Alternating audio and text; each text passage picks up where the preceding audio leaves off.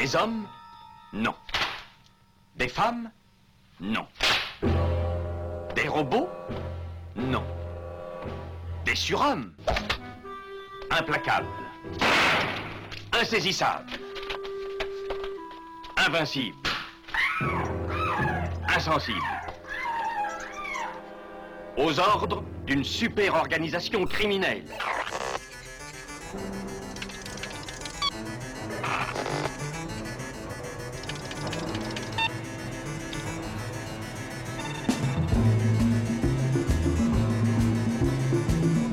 Impossible Rien n'est impossible pour... Culture prohibée. Bienvenue pour ce nouvel épisode de Culture Prohibée. Culture Prohibée, c'est l'émission hebdomadaire de la culture planète du Ciboulot, animée par l'équipe des films de la Gorgone. Sur le site des films de la Gorgone, www.lesfilmsdelagorgone.fr, vous pouvez télécharger nos précédentes émissions déjà diffusées sur cette antenne. Culture Prohibée, c'est aussi un profil Facebook et un blog, culture-prohibée.blogspot.fr. Your house is a fine little house, Jack. Are you allowed to speak along the way? I was thinking there might be rules. Let me put it this way. Very few make it all the way without uttering a word. But do carry on merrily, just don't believe you're going to tell me something I haven't heard before. Au sommaire aujourd'hui, la, la- la première émission d'une série de deux euh, consacrée aux dernières sorties Blu-ray et DVD, avec euh, trois films de Mario Bava sortis chez ESC, Le corps et le fouet, Une hache pour la lune de miel et La baie sanglante, New York 2h du matin et L'Exorciste 3 sorti chez ESC, Le moulin des supplices de Giorgio Ferroni sorti chez Artus Film, Utoya 22 juillet, The House Jack Built de Lars von Trier, Fellini Satyricon, euh, tous trois sortis chez Potemkin. Pour ces deux émissions, euh, cette série de deux émissions, euh, l'équipe tient à remercier plus particulièrement Mathilde Gibaud, Kevin Boissezon, Christophe Cosins, Thierry Lopez, Victor Lopez et Jean-Pierre Vasseur pour leur aide. Pour causer sortie Blu-ray et, DVD, je suis aujourd'hui euh, accompagné de celui que l'on surnomme la bête noire de Compiègne. Il s'appelle Damien Demey. C'est un archéologue animal en quête de cultures souterraines et oubliées. Bonjour Damien. Salutations à toutes les entités conscientes qui nous écoutent. Également à nos côtés, John Ferret, dit l'homme mystère, un libraire fou qui vous invite à hanter l'indépendante librairie des signes compiègnoise, librairiedessignes.com pour en savoir plus. Hi John Hi everybody et bonjour à toutes et à tous. Toujours présent, le fidèle Thomas Roland, dit le loup-garou Picard, qui chaque nuit de pleine lune rédige de sanglants écrits pour la revue Griffe et le site cultureaupoint.com. Salut Thomas. Salut GG, salut John, salut Damien, et bien évidemment, bonjour à toutes. Nous allons débuter cette émission par une triple sortie bavaesque hein, chez, ESC Éditions, euh, à savoir, à savoir Le corps et le fouet, un film de, de 1963 euh, qui intervient bah, juste avant que, Bava réalise euh, son, premier, enfin, Six femmes pour l'assassin en 64, le, le, giallo qui va vraiment euh, inventer le genre, hein, parce qu'avant il avait fait les prémices du giallo, mais c'est vraiment en 64 euh, qui, lance le genre avec euh, Six femmes pour l'assassin. Euh, c'est juste avant aussi Les Trois visages de la peur, hein, un sommet du film à sketch, voilà, et que, l'esthète Bava signe le, corps et le fouet, donc. Et puis les autres sorties ESC, parce que le corps et le fouet, quand même, je vais, terminer rapidement, c'est l'histoire d'une relation amoureuse sadomasochiste qui continue après la mort. On ne sait pas vraiment si elle se déroule dans la tête de la protagoniste ou si elle, a vraiment lieu, sachant que le, Kurt Meinlief, le fouetteur, c'est euh, Christopher Lee. Voilà. Euh, et puis, euh, et que la belle, c'est Dahlia Lavie, voilà, qui est très bonne d'ailleurs dans le rôle, qui joue très bien. Parce que c'était pas un rôle, c'est un rôle qui peut être à la limite du ridicule et elle est excellente.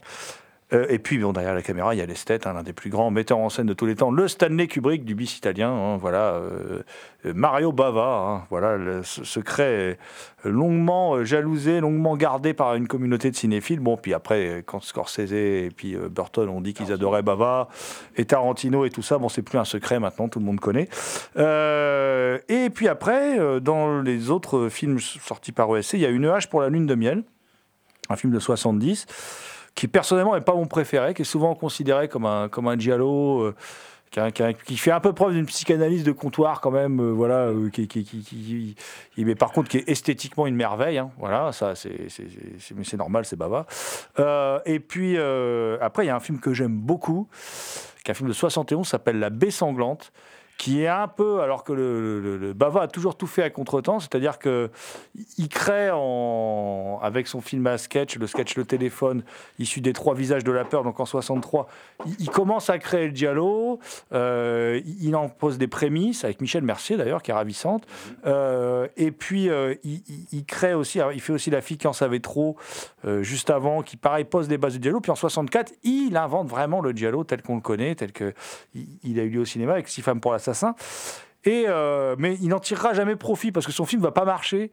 Et c'est Argento en 70 qui va relancer la vague du Diallo, enfin en 69-70 avec l'oiseau au plumage de cristal. Et à partir de là, ça va cartonner. Puis comme les Italiens savent le faire, dès qu'un truc cartonne, eh ben, ils en font 10 à la semaine qui sortent sur les, dans les salles. Et euh, Baba va décider de mettre un terme au Diallo avec la baie sanglante en faisant le Diallo ultime où il fait carrément euh, fi de l'histoire pour faire un, truc assez terrible. On en, parlera, on en parlera de toute façon euh, ensuite. Et puis en même temps, il annonce le slasher bien avant le premier slasher en fait, parce que là c'est aussi la création du slasher avec la, baie sanglante. C'est la jonction entre euh, le Diallo et le slasher. Voilà, c'est assez fascinant. Thomas, je sais que tu t'es replongé dans, Bava pour cette émission, pour sur ces trois films. Tu t'es fait plaisir avec l'esthète italien, le sang rémasque. Oui, alors par contre, je, suis, je, vais être beaucoup moins bavard que vous sur ce cinéaste euh, transalpin parce que je connais moins bien, je maîtrise moins, euh, même si j'apprécie beaucoup. Euh, moi, j'ai une préférence pour le Coral Fouet. euh, je pense que son petit côté fantasmatique, cette ambiance un peu fantastique, me- me- me- m'intéresse plus. Euh, c'est vrai qu'esthétiquement, le film est très beau, très mystérieux. euh, on a vraiment l'impression d'assister à un cauchemar réveillé. Euh, une, hache, une hache pour la lune de miel m'avait peu convaincu la première fois que j'avais vu. Et en fait, en le revoyant, je me rends compte qu'il y a une continuité esthétique euh, au niveau des décors, avec Six femmes pour l'assassin. On est un peu dans, dans- dans la même, euh, dans la même société quelque part. Mais c'est vrai que c'est un film un peu plus anecdotique, même s'il est euh, euh, mis en scène avec, avec brio. hein. Et la baie sanglante, alors la baie sanglante, la première fois que je l'avais vu, je l'avais pas du tout aimé. Eh oui, je l'avais pas du tout aimé. C'est étonnant. Euh, J'y voyais un côté. euh, Enfin, je m'attendais à un film euh, comme Opération Peur, Six femmes pour l'assassin, quelque chose de très esthétique. Et puis, la première fois que je l'ai vu, je me suis dit, merde, les cadres ils sont moches, c'est naturaliste, etc. Mais en fait, en le revoyant, je me rends compte que c'est pas du tout naturaliste. L'image est très travaillée, notamment la première scène de meurtre avec le fauteuil roulant. Il y a, il y a de la mise en scène, il y a du travail sur la photo, sur les cadres. Alors, en le revoyant, je me suis dit que c'est quand même un un putain de film pervers, bien sadique, euh, qui va très loin dans le nihilisme. Je me demande si c'est pas plus encore plus nihiliste que euh, euh, Rabbit Dogs. Et, donc, euh, bon, des trois, je préfère quand même le corps et le fouet, euh, avec ce, ce côté romantique, très ironique euh, dans la musique, euh, qui prend un peu à contre-pied finalement le point final de l'histoire. C'est celui que je préfère des trois. De toute façon, j'ai toujours une préférence pour le fantastique que pour le- les choses qui se plus plus terre à terre comme l'horreur, quoi. Bah, on est dans le fantastique gothique hein, avec le corps et le fouet. On est vraiment dans quelque chose de, de- de- de gothique. On est aussi dans le corps et le fouet. Euh, on peut faire le lien aussi avec une nuage pour la lune de miel, par exemple. On est sur des thématiques qu'on retrouvera tout le temps chez, chez Bava. Bava a toujours il- illustré des frustrations sexuelles. Hein, c'est, on le voit, hein, et même dans La fille qui en savait trop, il y a cette scène où il y a une sorte de toile qui est tissée dans la, maison à un moment. En fait, elle est frigide, cette femme. C'est sa frigidité qui est symbolisée. Il a toujours été passionné par la psychanalyse, Bava. Et c'est quelque chose qu'on va retrouver dans toute sa filmo, jusqu'à Choc, euh, qui, qui co-réalise avec son fils Lamberto, plutôt un film de fin de carrière. Euh, et une hache pour la lune de miel, sur lequel t'as- pas énormément développé, c'est pareil, effectivement, c'est c'est un peu. Il y a un côté oedipien. Ah, il y a carrément quoi. Enfin, il y a un Ah côté ouais. oedipien alors, qui est parfois maladroit, je trouve en fait dans, dans le film, mais, Mais on s'en fout un peu en fait. euh, Mm. Il y a un petit côté misogyne. hein, euh, enfin, le personnage est misogyne. personnage. oui, oui. Le personnage est misogyne. On peut aussi éventuellement euh, envisager qu'il qu'il est impuissant quelque part. On se demande. Parce qu'il y a cette femme euh, à qui il s'entend pas du tout, euh, il s'engueule. euh, Il faut, faut préciser en fait, c'est un grand couturier oui, et c'est un, grand tueur. couturier, et Voilà. C'est un tueur. Il, il tue les femmes euh, qui travaillent pour lui, qui décident du jour au lendemain d'aller se marier. Hmm. Voilà. Et, euh, il est marié avec une femme et puis euh, à qui il s'entend pas du tout. On ne sait pas pourquoi ils sont mariés ensemble parce qu'ils s'entendent pas du tout et puis euh, ça correspond pas du tout au genre de femme qui, qui semble l'attirer en plus. On- dirait qu'il s'est marié, enfin je crois que c'est dit d'ailleurs dans le film, hein, qu'il s'est marié par, euh, par intérêt parce qu'elle était riche, je crois. Donc on peut éventuellement penser qu'effectivement euh, euh, cette fameuse hache pourrait être un palliatif à, à son impuissance. Bah, J'ai envie de dire aussi que, que- le film pâtit de Il Rosso Segno della Folia, qui est quand même plus joli comme le, titre, le titre italien, pâtit un petit peu de la présence de, dans le rôle de, de ce type, là, John Harrington, euh, de l'acteur Steve Forsyth, Forsythe, je sais pas comment on le prononce exactement, qui est quand même, quand même assez fade hein, comme acteur, qui, qui est, euh, contrairement aux acteurs d'ailleurs qu'on trouve dans Le Corps et le Fouet, qui sont excellents, euh, et qui, Dalia Lavi et Christopher Lee, qui sont, sont, sont- vraiment impressionnants, et qui portent aussi le film. Parce que y a, ça manque d'ambiguïté. C'est-à-dire que dans le film, dans, dans Le Corps et le Fouet, il y a de l'ambiguïté. C'est-à-dire qu'on ne sait jamais vraiment si, si ça se passe dans la tête de Dalia Lavi ou pas, tandis que là, dans le film euh, dans, dans Nuage pour la lune de miel, bon, c'est une étude un peu clinique bon, et très esthétique d'un, du cas d'un tueur euh, qui a une frustration sexuelle, c'est évident, qui est, qui est- voilà, qui est un j'ai personnage un peu psychotique. J'ai l'impression que c'est aussi un peu écrit à la va-vite parce que à un moment il fait rentrer un élément fantastique, on ne sait pas pourquoi, on sait- on- ça, ça colle pas, il y a quelque chose qui colle pas au niveau de la tonalité. Mais par contre, il y a un truc que j'apprécie bien dans le film, c'est ce personnage du flic. C'est euh, un Colombo italien. Euh, Je trouve que ce personnage est très fort.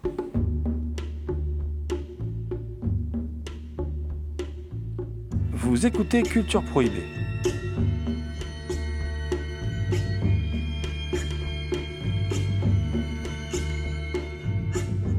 Alors, moi, je voulais quand même parler un peu plus longuement de La Baie Sanglante, parce que La Baie Sanglante, c'est un film que je trouve très très important et qui a un, peu mésestimé, euh, enfin mésestimé plus maintenant, parce que tout Bava était mésestimé à une époque, mais plus maintenant, mais en tout cas, qui est, un film très important dans, l'histoire du cinéma d'exploitation, en plus de, la série B. Euh, alors le film est simple, hein, la comtesse Frederica, c'est la propriétaire d'un gigantesque domaine, une baie donc qui attire les convoitises. Elle est tuée par son mari qui maquille le meurtre en suicide. À peine a-t-il fini sa sale besogne qu'il est également assassiné. Euh, son corps est jeté à l'eau, la thèse du suicide est retenue concernant la comtesse. Euh, tout un microcosme plus ou moins lié à la défunte vit sur le domaine et ils vont tous s'entretuer pour faire main basse sur la baie. Euh, alors c'est un film qui a été étonnamment, moi je trouve qualifié de tragédie. Je ne vois pas en quoi c'est une, tragédie. Moi je trouve que c'est un incroyable exercice de style en fait, hein, où euh, le scénario il, retord, il reprend à la fois tous les archétypes du dialogue de machination, mais c'est aussi pour Bava un support pour réaliser une œuvre expérimentale. On est vraiment, je pense qu'on peut dire, c'est une œuvre expérimentale et c'est sans doute la plus radicale de son auteur avec Lisa et le diable. Lisa et le diable, d'ailleurs, qu'on a redécouvert beaucoup plus tard, puisque Lisa et le diable tel quel a fait tellement peur à son distributeur qu'il l'avait remonté en rajoutant des séquences de- d'exorcisme pour le sortir en salle, parce qu'il s'imaginait que jamais personne allait pouvoir euh, comprendre ce film qui, pour le coup, en plus, euh, montrait clairement cette, euh, une, relation, euh, euh, comment dire, nécrophile, hein, à un moment du film et tout. Bon, voilà, c'était assez, assez étrange. Et je trouve que dans La Baie Sanglante, ce qui est fascinant, c'est euh, de voir à quel point Bava s'affranchit des codes du Giallo pour les triturer, pour en faire autre chose. Et il en fait un film, en fait, dans la seule chose qui compte, c'est la mise en scène. Le récit n'a absolument plus aucune importance. D'ailleurs, il y a- un regard sur les insectes, il y a un regard. euh, voilà, euh, le réalisateur est omniscient, c'est lui qui décide, comme dans Six femmes pour l'assassin d'ailleurs. Parce que dans Six femmes pour l'assassin, euh, à la fin, il y a un plan séquence, un travelling. La caméra se déplace et c'est lui qui nous indique qui est le tueur en déplaçant sa caméra parce qu'en fin de compte, ce point de vue ne correspond à aucun point de vue des personnages. C'est le point de vue du réalisateur, c'est le démiurge, il décide, c'est lui qui, qui- décide. Et là, dans ce film-là, c'est pareil. Alors, je ne vais pas revenir sur le casting qui est extraordinaire. Bon, il y a une de mes petites préférées, il y a Claudine Auger, une ex-James Bond girl que j'aime bien. Euh, et, euh, mais il y a des scènes très marquantes. Il y a ce couple qui est transpercé en, en plein coït, il y a un type qui prend une, une serpette en plein visage. En 71, quoi. Enfin, je veux dire, c'est des trucs, c'est des trucs qu'on verra dans Vendredi 13 des années plus tard, mais qu'on voyait pas du tout à l'époque. C'est hyper gore. Euh, le, la mise en scène extraordinaire. Le premier meurtre de la comtesse, là, il est extraordinaire. C'est-à-dire, elle est, pendue comme ça. Enfin, il y a tout un stratagème qui est mis en place par son tueur. Et là, on voit son fauteuil, parce qu'elle est en fauteuil roulant, qui tombe. La roue continue de tourner. Et puis, au moment où elle meurt, la roue s'arrête de tourner. C'est- c'est de la mise en scène, c'est du cinéma, quoi. Bon, voilà. Et. euh, La baie sanglante, pour moi, ça annonce le slasher parce qu'il y a tous ces éléments que, que je viens d'annoncer. Et euh, ce qui est étonnant, c'est qu'on a clairement l'impression que Bava veut mettre euh, un terme au giallo avec ce film. Il dit voilà, c'est le genre que j'ai créé, c'est le genre que je, euh, je détruis aujourd'hui. Voilà, je l'amène vers autre chose. C'est terminé le giallo tel que vous l'avez connu. Voilà, regardez ce que j'en fais. Et puis en, fin de compte, une fois de plus, parce que bon, commercialement, Bava, par contre, c'était pas trop un génie. hein. Il s'est souvent planté, il a souvent fait des films en avance sur son temps, parce que le slasher va cartonner, mais bien plus tard. Euh, et euh, en fin de compte, le giallo va cartonner à partir de 70-71, et c'est les plus belles années du genre. Et Bava n'en fera plus. Donc euh, c'est, il a inventé le genre et il n'en fera plus. Parce que c'est quand même incroyable d'être un cinéaste qui a inventé un genre. Il y, en a, très peu dans l'histoire du cinéma. Voilà. Donc, et du coup, il n'en fera plus et il reste, il reste ce film qui, pour moi, est un film exceptionnel. Je trouve vraiment que c'est un grand film de Baba. Il mérite euh, largement d'être euh, d'être revu. Pour moi, c'est un de ses meilleurs films. Même s'il n'est pas gothique ni fantastique, c'est un grand film. Justement, ce que tu disais, comme quoi il met fin, euh, il, tue, il tue sa propre création, je pense que c'est ça qui m'avait gêné. Je m'attendais à un giallo et j'ai vu autre chose. On va un peu rester avec un, un italien, enfin un italo-américain, puisque est sorti chez ESC également euh, New York 2h du matin d'Abel Ferrara, euh, un film de 84 euh, qui raconte en gros l'histoire d'un- tueur de, de stripteaseuses. hein, qui est traqué euh, par un type qui dirige une agence de call girl, voilà, qui est interprété par Tom Béranger. Euh, le casting féminin est assez, euh, assez impressionnant, parce qu'il y a Mé- Mélanie Griffiths au top de sa beauté. euh, Il y, a, Maria Conchita Alonso, qui est une actrice que j'aime beaucoup, qu'on n'a pas beaucoup vue, qu'on a un peu oubliée, qui, qui était l'héroïne féminine de- d'Extrême Préjudice, de, Walter Hill, par exemple, avec Nick Nolte. Enfin, il y, a vraiment, il y a Raiden Chong aussi, qui sera plus connu pour être l'acolyte de Schwarzenegger dans Commando. Voilà, et il y a des acteurs incroyables dans ce film qui est une une sorte, moi je trouve un peu de verrue, un peu étrange. C'est un bon film, c'est pas un grand film. Et euh, c'est un film très étrange. On dirait qu'il. Les bonus m'ont confirmé en fait dans ce que je pensais. C'est-à-dire qu'à un moment, quand on regarde le film, on se dit euh, ah ça doit se passer dans les années 70. Mais en fait, c'est un film de 84. Alors c'est bizarre. Mais en fin de compte, effectivement, bah, il l'a écrit dans les années 70. Ça correspond à une réalité de, New York des années 70 parce que lui, les clubs de striptease, il les connaissait. D'ailleurs, il, fera beaucoup plus tard Go-Go Tales, sur les, les go-go, euh, les clubs de go-go dancers et tout ça. C'est comme ça qu'on appelle ça. Comme ça, pardon, aux États-Unis. Et euh, New York 2 heures du matin, moi, je, quand on le revoit aujourd'hui, il y a des références à John Ford avec un, combat de boxe là qui revient tout le temps, euh, et à Tom Béranger, parce que Tom Béranger, il est travaillé par une pulsion de meurtre en fait, et donc il a peur de tuer des gens parce que il a tellement de puissance dans ses mains, les gars. Vous comprenez pas que s'il te met un coup de poing dans ta tête, tu peux mourir. Il a tué un mec sur le ring un jour, c'est un ancien boxeur, et donc c'est un flashback qui lui revient tout le temps. Alors bon, quand il revient dix fois, on a compris en fait, mais bon, ça. euh, Et euh, bien sûr, évidemment, on se doute qu'il va y avoir la confrontation avec le tueur à un moment, quoi. Voilà. Mais le film, malgré tous ses défauts, il a une âme, il a quelque chose. Moi, je- ça me rappelle un peu ce. Moi, j'aime ce cinéma-là, même s'il a plein de défauts, ce film. Bon, là, il y a, la version en plus intégrale avec les, qui est montée différemment. Elle n'est pas plus longue, mais il y a plus de striptease, il y a plus de, il y a plus d'injures parce que la, production avait eu très peur à l'époque. C'est un film qui a fait tellement peur que ce départ, c'était produit par une grosse major. Et euh, en fait, euh, ils l'ont refilé à une toute petite boîte pour le distribuer. Quand ils ont vu le film à la fin, ils ont dit Oh là là là, là, mais il est fou ce mec qui nous a fait ce film. Et. euh, en fin de compte, euh, même Ferrara, quand il en parle, on sent bien que c'est pas son film préféré, mais qu'il y a, un certain attachement, il manifeste un certain attachement. Et moi, j'aime, j'aime ce genre de, de, de film, puisqu'on parlait de Lustig dans une de nos dernières émissions. C'est un pur New-Yorkais. On retrouve cette esthétique quand même euh, très particulière, comme Lustig. C'est vraiment un film avec, euh, avec une âme. C'est, c'est vraiment un film qui est le reflet d'une, époque. Il y a une vraie esthétique. Euh, comme il y en avait une pour le film noir dans les années 40, par exemple.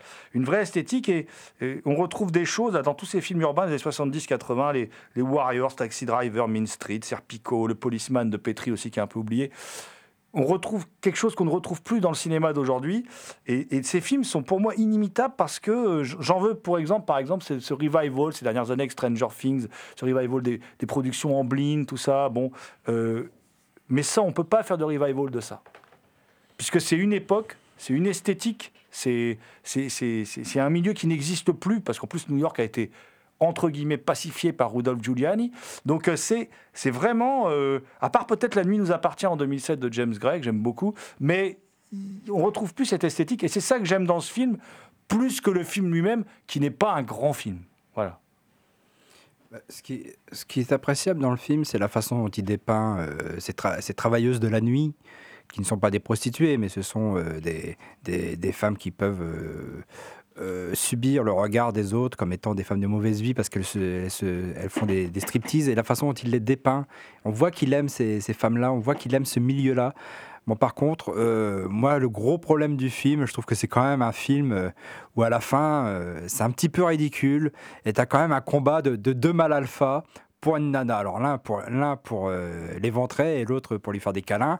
Mais tu as quand même un combat bien ridicule, bien années 80, de deux mâles alpha qui se foutent sur la gueule. Quoi. Là, je trouve que c'est vraiment le gros défaut du film et c'est en ça que je, trouve que le film a, très vieilli de, ce- côté-là, dans la façon dont il personnifie les personnages masculins.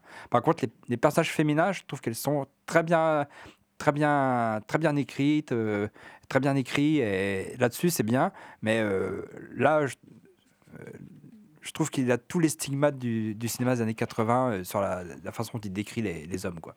Il y a chez Ferrara, je suis désolé, peut-être parce qu'il a travaillé longtemps, même très jeune, je crois qu'il était ado ou enfant euh, dans ce milieu-là, il, a connu tout ça, de, ces stripteaseuses, tout ça, ces, ces films de mauvaise vie, comme, euh, euh, comme on pourrait les appeler, fait qu'il a un regard assez juste hein, sur, sur la condition, une certaine forme de condition féminine, en tout cas une certaine partie de la, population féminine américaine, qu'on retrouve effectivement dans ce film. Et puis bon, bah, il le dit lui-même, il y a de la référence à John Ford. Il fait rarement des références quand même dans ses films. hein, euh, Et euh, c'est un petit, un petit peu western, la femme. Même le personnage de flic de Billy D. Williams, il est assez ridicule en fait. Euh, il a des dialogues assez ridicules à, dire. Le, film a des côtés très clichés dans, les échanges. Ah, en le revoyant, moi j'avais le souvenir d'un film noir très efficace. Alors l'esthétique est vraiment chouette, mais mais mais il y a vraiment des dialogues qui semblent incongrus. Tous les dialogues entre les hommes, là, euh, notamment. euh, quand ils, c'est c'est vraiment des, des, des hommes qui se qui débattent des, des combats de, des combats de coq quoi. Et les- c'est vrai qu'il y a des- il y a des dialogues très ridicules. Euh, Les derniers dialogues de Billy D. Williams à Tom Berenger. euh,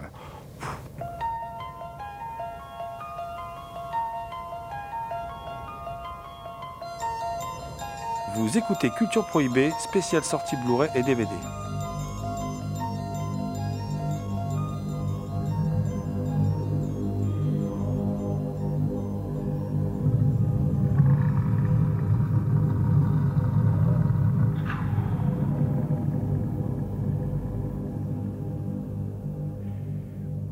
Saga qui passionne notre ami Thomas avec un auteur qu'il aime bien.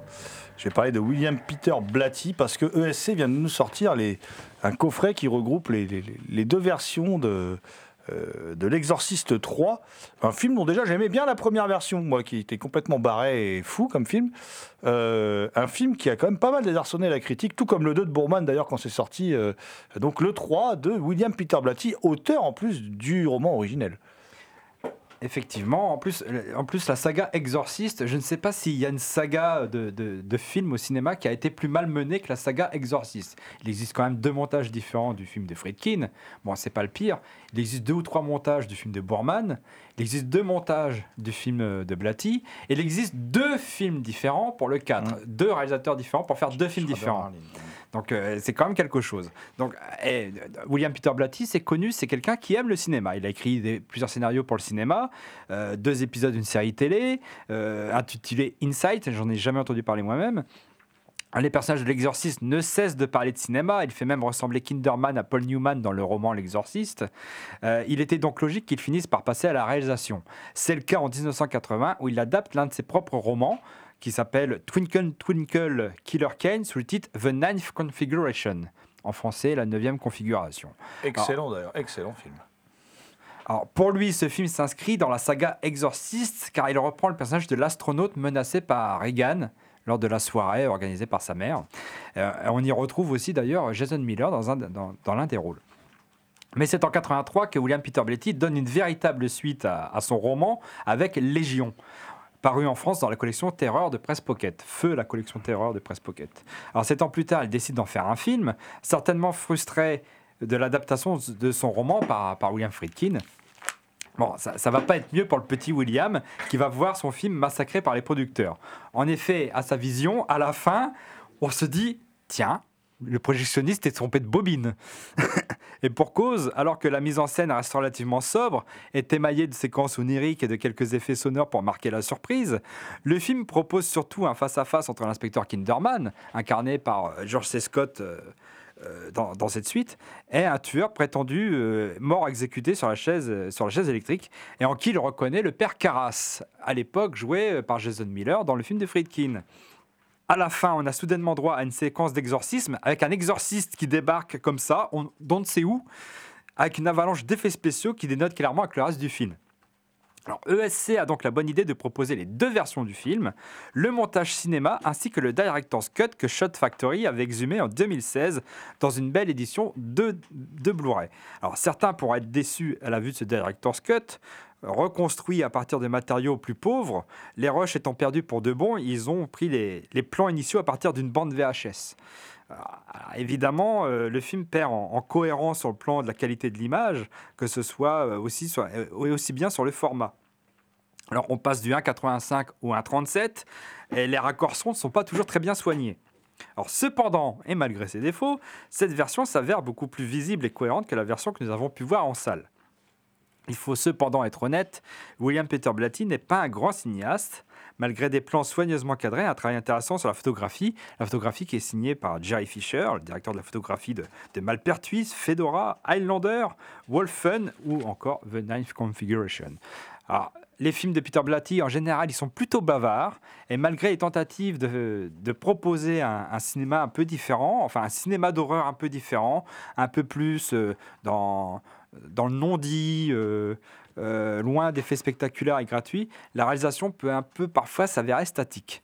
Alors, euh, comme souvent chez, Bla- chez Blatty, hein, on disserte sur la foi, le bien, le mal, la frontière entre les deux. Enfin voilà, c'est du cinéma euh, un peu métaphysique, fantastique. Euh, Bon, moi je préfère cette version-là. À regarder, je comprends que ça peut être compliqué. Parce que passer à une belle image Blu-ray, à tout d'un coup une image un peu droppée de temps en temps euh, VHS, ça peut, ça peut déstabiliser. Mais moi, je préfère la version salle qui déjà à l'époque, alors que j'étais jeune, hein, euh, je sais pas 90, euh, j'étais pas, j'avais pas encore 20 ans, euh, ça m'avait choqué quoi. Cette dernière bobine avec un exorciste qui débarque on ne sait où. Moi, je préfère cette version-là, j'attendais, qui est beaucoup plus fidèle au roman euh, original de Blatty. Et pour ceux qui n'ont pas euh, le Blu-ray américain, c'est l'occasion de découvrir enfin la version de William Peter Blatty dans, de- dans des conditions, dans les meilleures conditions possibles.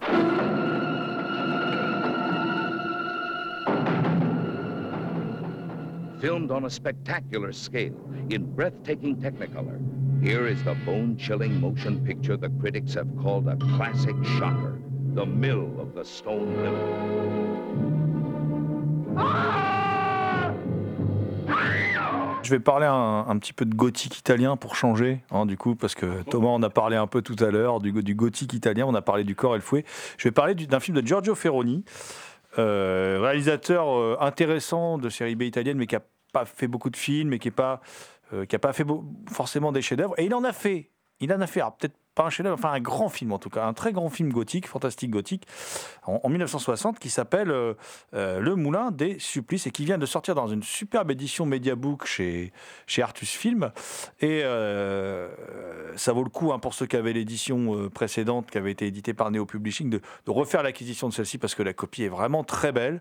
Et le, film est, est vraiment, je l'ai revu et j'ai trouvé ça vraiment excellent. quoi. C'est un film d'une beauté plastique assez sidérante. Euh, L'histoire est, assez simple. hein. C'est un jeune homme qui, va, euh, pour parfaire ses documentations, faire une, une étude. Il travaille sur la question des carillons. hein.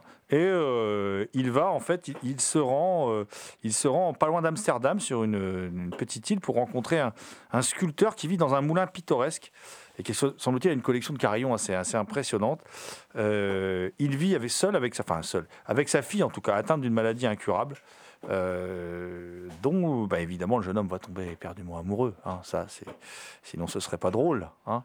Euh, et en fin de compte, euh, le film va prendre une tournure étrange parce que ce, le propriétaire d'adieu va, va lui faire visiter une pièce transformée en une macabre exposition mécanique de, figures de cire féminines. D'ailleurs, du coup, comme c'est des figures de cire, le, bien qu'on soit en 1960, le réalisateur peut se permettre de faire voir des choses absolument horribles, des suppliciés, tout ça. Enfin, c'est, assez étrange. Et puis, euh, le- temps passe, le jeune homme continue d'étudier sur place, et petit à petit, il se met à avoir un doute très fort sur le propriétaire, sur son assistant, et surtout sur les disparitions inexpliquées de, femmes qui se multiplient. Et euh, ben voilà, et tout à coup, on a donc face à nous un bijou du cinéma gothique des, années 60, hein, qui n'a rien à envier à la, à la beauté picturale des, films de Fischer, par exemple, pour la Hammer, hein, euh, qui est euh, en plus avec Pierre Brice. Alors Pierre Brice, pour les, les non-initiés, hein, moi c'est mon enfance, Pierre Brice, c'est Winnetou euh, dans la série allemande, d'après les bouquins de, de, Karl May, mise en scène par Harald en- entre autres, et qui est un acteur français qui a fait toute sa carrière en dehors de la France, en fait, quasiment. Enfin, qui est une star en Allemagne, qui a tourné un peu en Italie par, le biais des coproductions. Et puis il y a Dani Carrel, la belle Dani Carrel, qui en plus dans ce film, alors ça c'est des, clichés qui avaient fait la, à l'époque, qui, se vendaient sous le manteau et qui étaient, euh, qui, qui, qui, étaient, comment dire, aussi euh, diffusés dans, Midi Minuit, parce que dans certaines salles, la scène était coupée, dévoile un sein dans, dans, dans le film, ce qui était quelque chose en 1960 qui se faisait pas forcément énormément. Euh, et euh, ça rajoute un petit, un petit côté érotique, érotico-morbide euh, au film. Euh, donc, euh, il y a plein de choses intéressantes dans ce film. Alors, je vais essayer d'aller vite parce qu'on doit parler de plein de films. Mais il y a d'abord ce, moulin hein, avec son carillon macabre, avec ses, ses- mannequins qui représentent des scènes de martyrs. Il y a, il y a, cette. cette fille là qui est une sorte de, spectre nymphomane, elle est jouée par Scylla Gabel, du- d'une stupéfiante beauté. En fait, elle est quelque part une sorte de. On a un peu l'impression de, voir aussi le- la Barbara style du masque du démon, quoi, mais en couleur, quoi. Voilà, avec son- cette sorte d'aura maléfique. Euh, et puis je parlais tout à l'heure de Terence Fisher, mais en plus latin, parce que là on va plus loin, euh, parce que Terence Fisher était plus prude que ça. Et euh, puis bon, c'est un film sadomaso, quoi. Il faut dire que qui mélange euh, comme ça le, sadomasochisme, la- les, les perversions. euh. Alors tout ça, bien sûr, bien sûr, est en germe parce que c'est quelque chose qu'on peut pas trop aborder. On est en 1960, mais tout est là, tout est à l'intérieur du film. Et euh, il y a aussi cette photographie magnifique hein, qui, qui aide beaucoup Ferroni, parce que Ferroni retrouvera jamais cette grâce dans aucun autre film qu'il a fait, hein, qu'il fera par la suite, pardon, qui, est un photographe. Le photographe s'appelle Pierre Ludovico Pavoni. hein. Euh, et euh, il arrive à créer des ambiances comme ça, avec des teintes mordorées et cramoisies. euh, qui, parce que le- thème du film, c'est la régénération sanguine. Il y, a, un point commun avec les yeux sans visage, tout ça, parce que bon, le film va quand même puiser beaucoup d'influence ailleurs, hein, par contre. hein. Ça, c'est bien le côté bis italien. Et euh, il arrive à le traduire à travers la photographie du film parce qu'il y a une évolution dans l'histoire, évidemment. Donc, du coup, le, film est vraiment, euh, vraiment très intéressant d'un point de vue esthétique, dans ce qu'il raconte, dans son sous-texte. Bon, J'ai envie de dire, qu'est-ce qu'on demande de plus? À, une série B euh, censée passer inaperçue que de nous surprendre et de nous procurer autant de plaisir. Donc, je le redis, précipitez-vous sur ce, très beau euh, nouveau master 2K restauré du, Moulin des Supplices, hein, euh, chez, donc paru chez nos amis d'Artus Film dans un très beau media book avec un, très beau livret. Livret central, voilà. Alors on, on vous le conseille, on vous le conseille vivement. Euh, c'est une très belle édition.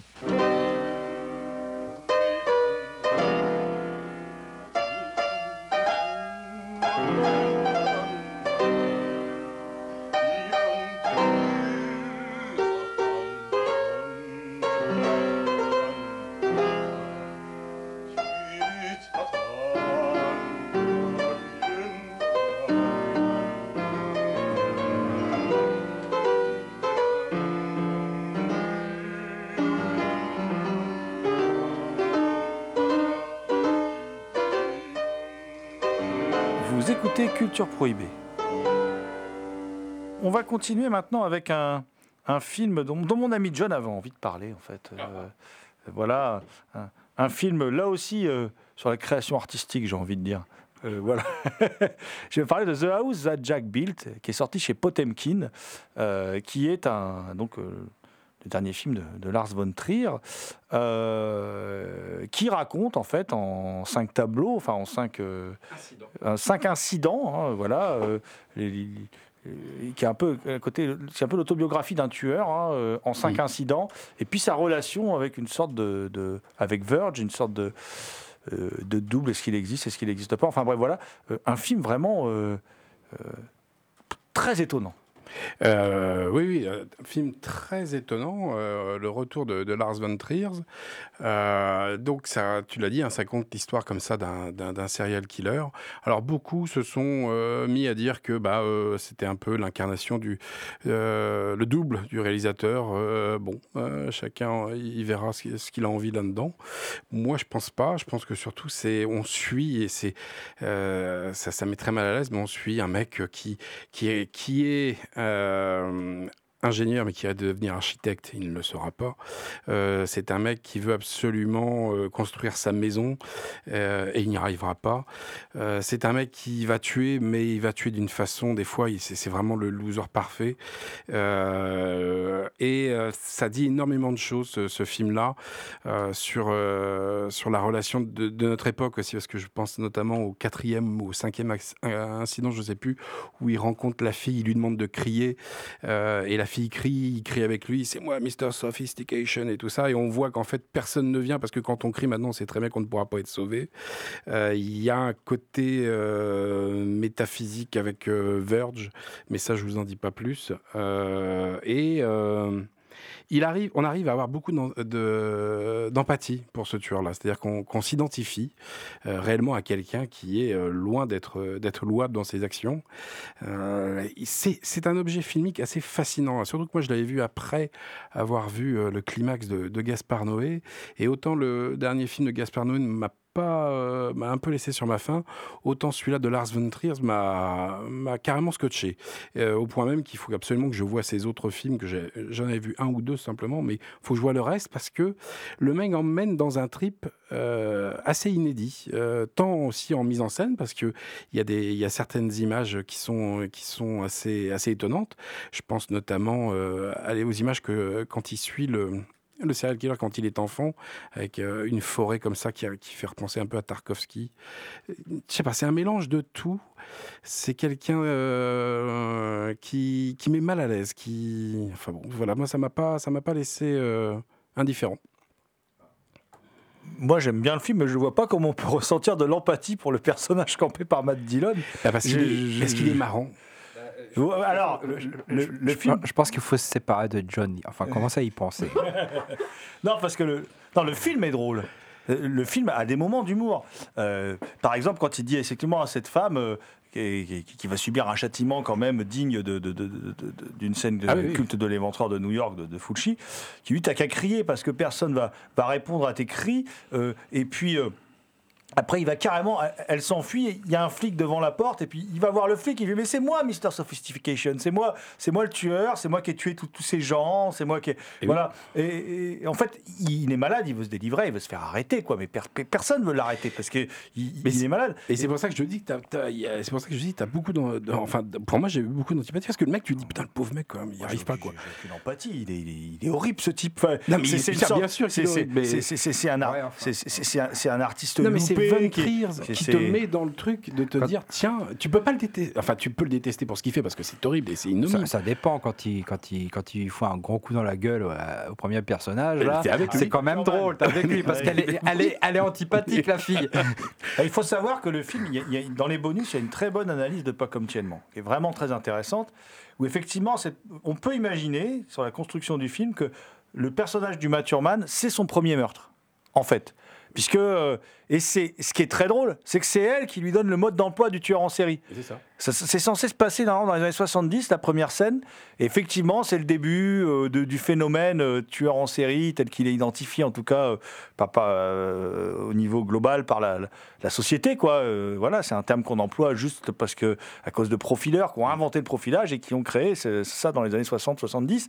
Et elle lui donne tout le. Tout le, tout, tout- tout le, déroulé. tout le déroulé, elle lui dit d'avance ce qu'il va lui faire. C'est très drôle. Mais il y a plein de moments drôles dans le film, mais en même temps, il est, euh, lui, littéralement effrayant. Il est, Ah, mais ça, il ça- est- oui, c'est il- sûr. Il est frustré.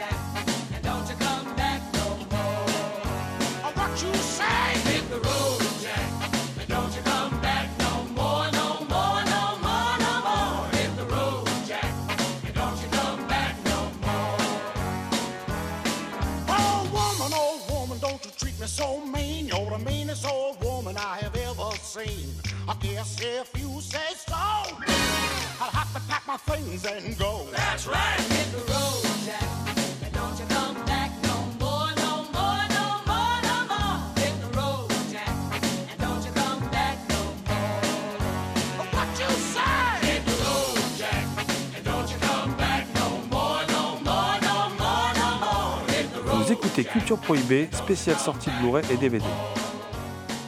Ce qui m'intéresse beaucoup dans le film, c'est que c'est l'histoire. Pour moi, c'est pas le double de. Ah, ça pourrait être le double de de, de, de, de- de Von Trier s'il n'avait pas d'empathie. Mais Von Trier, il a de l'empathie quand on voit Breaking the Wave, tout ça. Il a de l'empathie. Il a de l'empathie pour ses personnages. Il a, il- et voilà, quand on voit Dancing in the, Dance in the- in the Dark et tout, on voit bien que c'est un cinéaste qui a de l'empathie. Euh, Mélancolia aussi. que je suis pas sûr. Bah, y a ici, je trouve qu'il y a un peu d'empathie, mais oui, je comprends ce que tu veux dire. Mais, et puis, c'est une sorte de film sobre. C'est-à-dire qu'il arrive, euh, Von Trier, il fait un film volontairement loupé sur la forme, jusqu'à la dernière séquence, qui est très belle, où là, il retrouve, il retrouve sa, sa maestria de metteur en scène. Il fait un film volontairement loupé, parce que tout ce que fait ce mec, c'est loupé. Il y a, y y des images. Il y, a, il y a des images qui s'incrustent comme ça. On va voir euh, euh, des trucs un peu douteux d'ailleurs. hein. Albert Speer, hein, l'architecte d'Hitler, euh, voilà l'architecte nazi. Euh, D'ailleurs, lui, ça, il ça fait partie du personnage de Trier, parce qu'il faut quand même bien voir que Verge, il est interprété par euh, Bruno Gantz. Et Bruno Gantz, c'est qui? C'est euh, le mec qui incarne Hitler dans La Chute. Et si on refait ça, ça fait écho aussi à son scandale à Cannes. C'est le mec qui titille, hein. c'est le mec qui, qui, qui pointe là où ça fait mal. hein. Il fait tiens, Ouais, regarde, mais il dit, il dit- il dit pas du bien non plus, il le ridiculise, Non, non, cet architecte, attention. Mais ce que je veux dire par là, c'est qu'il s'amuse. Il y a des références à Dylan, c'est très étonnant, à ce fameux clip de Bob Dylan avec les. Les, les- on sait pas pourquoi, ça arrive comme ça. Euh, Il y a Bowie, mais de toute façon, Trier est fan de Bowie à mort. hein. donc c'est voilà, il y a toujours Bowie dans les, dans les films de Trier quelque part. Il y a toujours son nom. Il y a Faust de Goethe, il y a, y a- Ah bah, Gauguin, il on voit Gauguin, on voit Glenn Gould.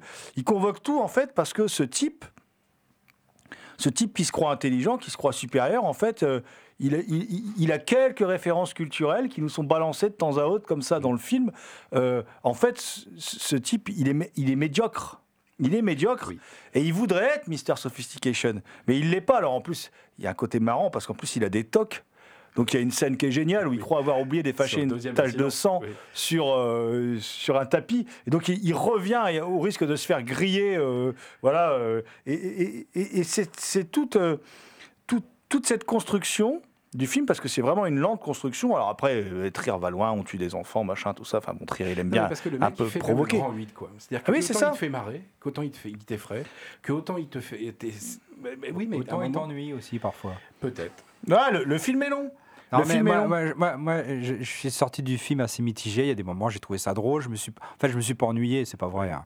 Euh, j'ai trouvé ça drôle parfois. L'humour noir, moi, ça, ça l'ironie qu'il utilise, moi, j'adore. Mais par contre, j'avais l'impression qu'il enfonçait des portes ouvertes, quoi. Voilà, le- Hmm. le discours. Et puis, moi, je trouve que le film, euh, même avec ce que tu dis, GG, je suis pas tout à fait d'accord.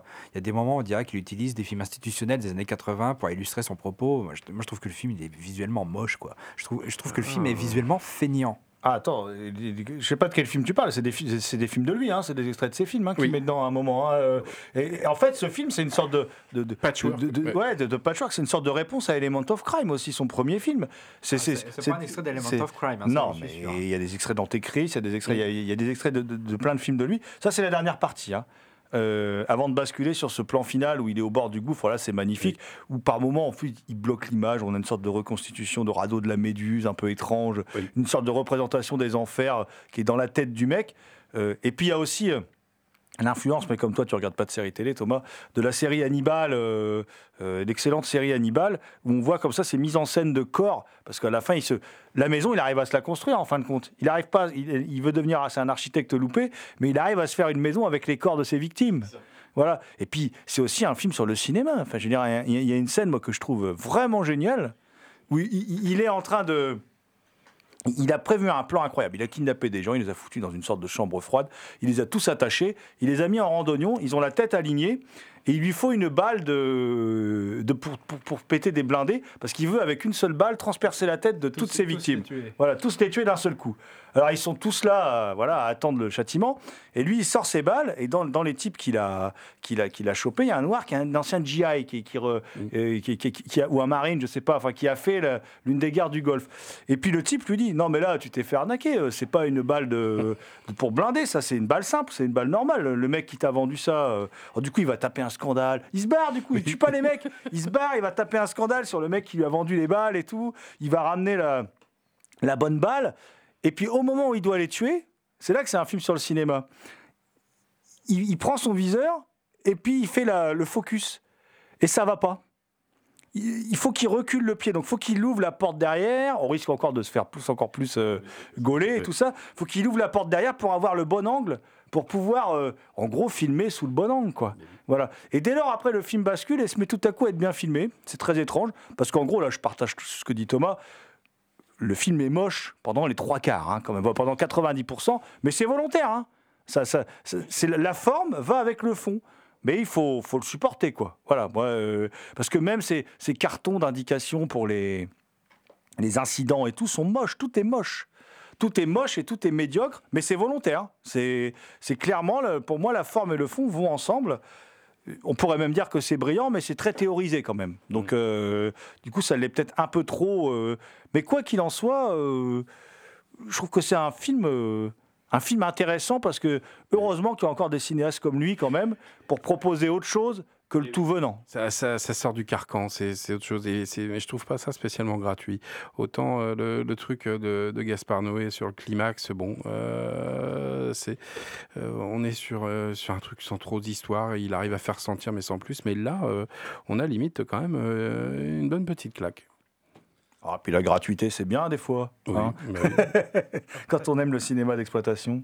Après, c'est pas la question, mais est-ce que ce serait pas un peu euh, fait comme un anti-American Psycho où on a finalement euh, un gars euh, qui a tout réussi dans la vie, qui commence à commettre des meurtres, des meurtres qui va être reconnu, mais de la façon dont le film est tourné, on ne sait pas trop s'il est reconnu ou pas. Ça l'est vraiment. Moi, ça, ça naît vraiment de la frustration parce que le truc avec Glenn Good, euh, ce qui est montré quand même, c'est que c'est une vidéo qui existe réellement où le mec a passé sa vie à essayer de reproduire une symphonie. Alors, je sais plus trop laquelle.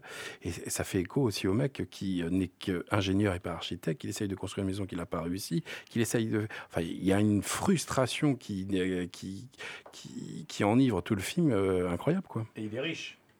Et Parce il- qu'il est riche. Parce que s'il peut se permettre tout ça, oui, c'est parce qu'on on sait à un moment qu'il a hérité d'une somme d'argent. oui. Donc monsieur, il fait construire, il fait construire une maison comme toi, tu, je sais pas, comme toi, tu vas acheter une bouteille de lait au supermarché. Il fait construire une maison, elle lui convient pas, il fait venir un bulldozer. Ah, bon, tu me casses la maison, hein, c'est pas ce que je voulais faire. Et il arrête pas de changer ses plans, il arrête pas de.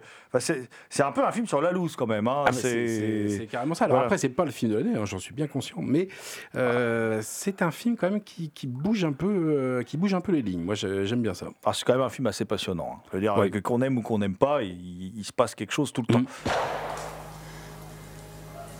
Dette her var ikke kinakjøttøy. Hva var det? Hva er det som skjer? Hva er det? Kristine, slapp av. Det går bra. Hva skjer? Nei, det her er ikke gøy. Kan vi bare slutte nå? Hva er det som skjer? Kom dere vekk! Kom inn, kom inn. Kom inn. Kom inn.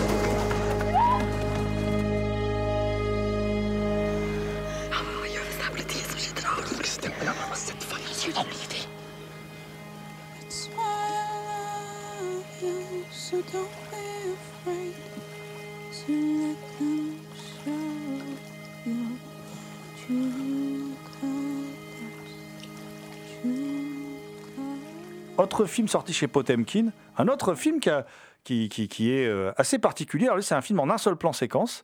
C'est Utoya, euh, 22 juillet, donc euh, un film d'Eric Pop, qui raconte le parcours de Kaya. Alors Kaya, euh, alors c'est un seul plan séquence, pas tout de suite. D'abord au début, on voit des images de, euh, de Anders Breivik qui va dans les quartiers ministériels et tout à Oslo, dans les quartiers du pouvoir. Alors faut savoir que bon, ça se passe en Norvège et que la Norvège c'est tout petit, hein, euh, et que tout le monde se connaît, même à Oslo. Enfin, c'est des, c'est des villes à taille humaine, euh, voilà. Et il va déposer une bombe, et là il fait déjà quelques morts. Et puis c'est Anders Breivik, euh, sympathique garçon d'extrême droite, euh, voilà, euh, complètement taré, qui il, a une idée, voilà, c'est d'aller parce qu'en en même temps il y a une sur une île à côté d'Oslo, il y a l'île du Toya, donc il y a une, une, réunion des, des jeunes travaillistes, donc plein de gamins, plein de jeunes qui qui sont réunis là. Et puis euh, petit à petit, donc à travers le regard de Kaya, alors dès qu'on arrive sur l'île, c'est tout, part de Kaya. D'ailleurs, le réalisateur s'amuse un peu parce qu'au début, on la voit euh, parler en regard caméra, il brise un peu le quatrième mur, mais en fait, elle nous parle pas, en fait, elle parle euh, à ses écouteurs en fait qu'elle a sur les oreilles. Et petit à petit, on va tout suivre à travers son prisme à elle. Il y a aussi, sa frangine hein, qu'elle va chercher en fait pendant tout le film, parce que dès lors que l'assaut va être donné, elle va être obligée de, de fuir. Et moi, je trouve que c'est un film. Alors, je sais que Thomas, il est il est divisé. Je trouve pas que c'est un grand film, mais je trouve que c'est un film très ambitieux. Euh, c'est un film très intéressant. Moi, j'ai quand même été bien pris dans l'ambiance du film. Euh, par moments, j'étais bien effrayé. C'est bien tendu quand même. Euh, le film dure exactement le temps qu'a duré l'assaut. Et c'est vraiment filmé comme un film d'horreur, c'est-à-dire que il y a le, le tueur, on le voit jamais vraiment, sauf quelques ombres qui apparaissent furtivement comme ça. On, entend les gens, on voit les gens courir, euh, il y a les balles qui fusent, on croise des victimes, mais euh, lui, il n'y a jamais de confrontation directe avec la jeune Kaya. Kaya, qui est une jeune fille qui, elle, a des ambitions, qui veut devenir vraiment politicienne, tout ça. Enfin bon, qui est, une jeune moderne et qui a envie de. qui, est écrasante d'ailleurs de perfection. À un moment, on comprend qu'elle a une relation compliquée avec sa sœur. Euh, sa sœur, elle a juste envie de s'amuser, elle l'a accompagnée. Elle a envie de s'amuser avec les garçons, elle a envie de boire des coups, de fumer des pétards, des trucs normaux, quoi, quand on est jeune, quoi, voilà. Et, euh, à un moment, elle lui dit Tu m'écrases avec ta perfection. Enfin, elle lui dit pas comme ça, mais en gros, ça, veut dire ça. Ils ont des relations très tendues. Puis évidemment, elles euh, Kaya, va vouloir renouer ses liens quand ils vont être séparés par, à cause de l'assaut. Et, et après, le, le film, pour moi, a surtout un défaut, surtout des petits défauts d'écriture, euh, dans le sens où bah, faire durer euh, bah, le temps de l'assaut, qui était 1h22, je crois, c'est ça, un truc comme ça, euh, dans ces un petit eaux-là. peu moins. Ouais, autour d'une heure 20, quoi, voilà. Par moment, amène du coup à avoir des scènes où il y a des dialogues et tout. Je pense qu'ils sont pas, pas très intéressants. voilà, où le- la fin où elle marche le long de la falaise, là, tout ça, je trouve qu'il y a un peu des longueurs. bon, mais malgré tout, le film d'Eric Pop est impressionnant quand même. Voilà, c'est une, une expérience cinématographique euh, que je trouve euh, euh, assez, assez éprouvante. C'est surtout l'intérêt du film. Bon, je vais pas revenir sur mes arguments. Je renvoie à mon article que j'écris sur Culture au Point. J'ai pas changé d'avis depuis parce que j'ai pas revu le film non plus. Mais ce qui est intéressant, et bon, je le dis aussi dans mon article, c'est euh, le film. On a vraiment l'impression, euh, enfin, on ressent, on voit ce qui, ce qui, s'est ce qui s'est aussi passé au Bataclan. C'est la même chose. C'est la même violence, c'est la même peur, c'est c'est c'est la même chose. Et euh, en fait, euh, moi, l'intérêt que je vois dans ce film, j'y vois un intérêt pédagogique dans le sens où euh, la violence d'extrême droite, qu'elle soit chrétienne ou musulmane, c'est la même, c'est la même, euh, c'est la, même terreur, ce sont les mêmes fondements et c'est la même chose que ce soit les islamistes ou l'islamisme ou l'extrême droite euh, chrétienne européenne, c'est pareil et ils amènent à la même chose, c'est la même violence, c'est les mêmes horreurs, voilà. Ah, vous l'aurez compris, Potemkin se spécialise dans les films joyeux, donc après The House That Jack Built, Vitoria, Vitoria 22, 22 juillet. Euh, moi, je vous le conseille. hein, euh, voilà, vous vous ferez votre propre opinion. Euh, ah, c'est moins ambitieux que, que le film de, de Von Trier, évidemment, mais euh, ça, ça divise tout autant. Alors, chez, je vais terminer mon tour. attends, par contre, il est, il, je trouve beaucoup plus intéressant que le film de Paul Greengrass sur le même sujet. Ah oui, le film de Paul Greengrass, qui est une terrible déception quand Bah même. oui, c'est c'est- c'est chiant, c'est didactique, euh, c'est film dossier, euh, téléfilmesque. euh, ça, c'est Netflix. Mais euh, est-ce que ça a le même impact qu'elle avait eu sur Colomba? Il y avait eu un film de Gus Van Sant là-dessus, euh, sur, euh, Ah, enfin, mais qui n'était pas le- sur le même sujet. Le, film de Gus Van Sant déjà reprenait un, un film d'un petit maître du cinéma anglais, Alan Clark, qui reprenait un, court métrage, et c'était autant la vision d'Alan Clark mélangée à celle de Gus Van Sant, euh, euh, mélangée à la vraie tuerie de Columbine, que je trouvais moi, par contre, là, il y a une vision de cinéaste. Pourtant, je suis pas un gros fan de Gus Van Sant, mais que je trouvais vachement plus intéressante euh, sur Elephant, quand même. Que je- je- il, y a une, il y a une ambition qui est différente, je trouve. Voilà. Je vais rester chez Potemkin. Euh, Avec, euh, je vais faire vite parce que c'est un classique, il y a beaucoup de monde qui l'a vu, mais enfin bon, le, le, le, le- le Fellini Satyricon, hein, voilà, qui est, alors là c'est pareil, hein, c'est, c'est pareil, c'est joyeux. Donc, euh, ah c'est génial, mais c'est Fellini. Donc c'est adapté d'un texte attribué à l'écrivain euh, latin euh, Pétrone. Alors son histoire, bah, c'est simple, hein, dans un roman antique, euh, Encolpe et Acilte, deux étudiants qui, qui cohabitent dans le quartier souterrain de Subur, où ils vivent de rapines, se disputent les faveurs de leur jeune esclave Giton. Les trois comparses, tour à tour désunis et réunis, vont vivre différentes histoires au gré de leur rencontre. Je n'en dirai pas plus parce que je- des fois on est dans l'indescriptible de toute façon. Alors euh, Fellini avait décrit son Casanova que j'avais abordé dans une précédente émission avec Thomas, d'ailleurs, je sais qu'il aime beaucoup Fellini aussi. Euh, Aujourd'hui, on peut presque dire d'ailleurs que c'est de la contre-culture, hein, d'ailleurs, ces films-là. Ils ont tout à fait la place dans, notre émission, parce que c'est des films tellement autres. Je me demande même comment ces films-là pouvaient marcher quoi, à ce point-là, à l'époque, parce que quand on voit l'ambition que ça a sur la forme et puis dans ce que ça raconte. euh, et on avait, quand il avait parlé de son Casanova, Fellini l'avait décrit comme une transposition de la Dolce Vita au XVIIIe siècle. Et pour Satyricon, il a parlé de films de science-fiction. Euh, alors c'est déconcertant, euh, effectivement, parce que c'est déconcertant pour nous, c'est déconcertant aujourd'hui aussi, euh, parce qu'il s'obstine, hein, Fellini, à s'écarter des, représentations classiques du clivage politique droite-gauche, et il s'intéresse toujours, Fellini, à la condition humaine, quelque part, quitte à déstabiliser son spectateur, à travers un film à la structure évasive, on peut le dire, hein, pour ce satyricon, où la luxure et la décadence règnent en maître, et du, chaos narratif, en fait, émerge un monde où l'homme se morfond dans l'ennui euh, à cause de, désirs de désirs pardon, assouvis, euh, à l'excès. Il y a quand même une, une succession de scènes que moi je trouve toutes plus hallucinantes les unes que les autres, euh, qui se déroulent euh, sous notre regard et on est partagé entre fascination et répulsion en regardant ça. Alors, c'est pas du Pasolini non plus, hein, mais c'est quand même très étonnant. Et la maîtrise de la réalisation de Fellini quand même surprend, incroyable, surprend à, chaque plan, quoi. C'est jusqu'à un final cannibale, quoi. C'est assez, c'est assez étonnant. Et en fait, c'est quand même un constat terrible qu'il tire, hein, parce que c'est ruine d'une civilisation. Parce que d'ailleurs, c'est un film qui paraît très ample. C'est des ruines, mais filmées de manière ample. Parce que le, décor est, aussi en, en proie à la destruction, quoi. Alors que c'est pas censé être le cas, mais c'est ce qui nous est montré. Euh, donc, ils sont mis en valeur de cette manière-là, de manière ample. Et, et tout ça se fait le reflet du matérialisme, du capitalisme qui écrase les, les utopies, qui détruit l'humanité. Enfin bref.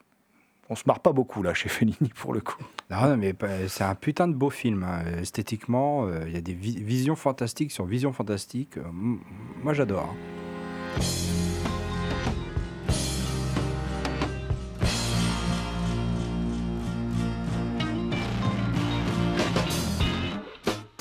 C'était Culture Prohibée, une émission réalisée en partenariat avec Les Films de la Gorgone, www.lesfilmsdelagorgone.fr. Toutes les réponses à vos questions sont sur le profil Facebook et le blog de l'émission culture-prohibée.blogspot.fr. Culture Prohibée est disponible en balado-diffusion sur Deezer, Podcloud et Spotify. Culture Prohibée est une émission préparée et animée par votre serviteur Jérôme Potier, dit la Gorgone, assisté pour la programmation musicale d'Alexis dit Admiral Lee. Une émission animée avec Damien Demey dit La Bête Noire de Compiègne, John Ferret dit L'Homme Mystère, Thomas Roland dit Le Loup-Garou Picard, and the last but not the least, je veux bien sûr parler de Léo Magnin à la technique. Salut les gens, à la prochaine.